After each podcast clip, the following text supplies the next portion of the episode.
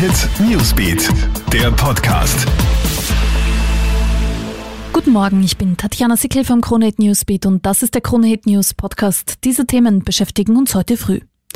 Immer noch gibt es Unbelehrbare, die Corona-Partys bei sich zu Hause veranstalten. Weit über 90 Prozent der Bürger halten sich zwar brav an die Corona-Maßnahmen, so die Polizei, doch leider nimmt die Zahl der privaten Corona-Partys in den letzten Tagen stark zu. So wie erst gestern in Wörgl, wo vier Teenager lautstark mit Alkohol und Drogen gefeiert haben.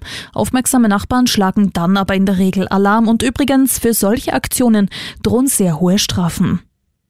Heute wird die Regierung der Öffentlichkeit präsentieren, ob die strengen Ausgangsbeschränkungen Wirkung zeigen oder nicht. Jetzt habe man Zahlenmaterial, anhand dessen man einen Trend ablesen kann, so der Bundeskanzler Sebastian Kurz diese Woche.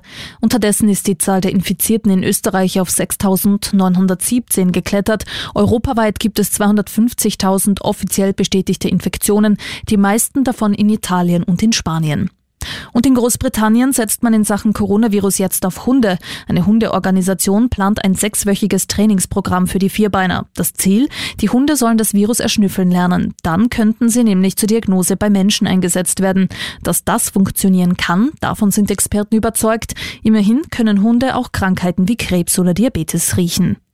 Das war's auch schon wieder. Up to date bist du immer im Kronehit Newsbeat und auf kronehit.at. Krone Hit Newsbeat, der Podcast.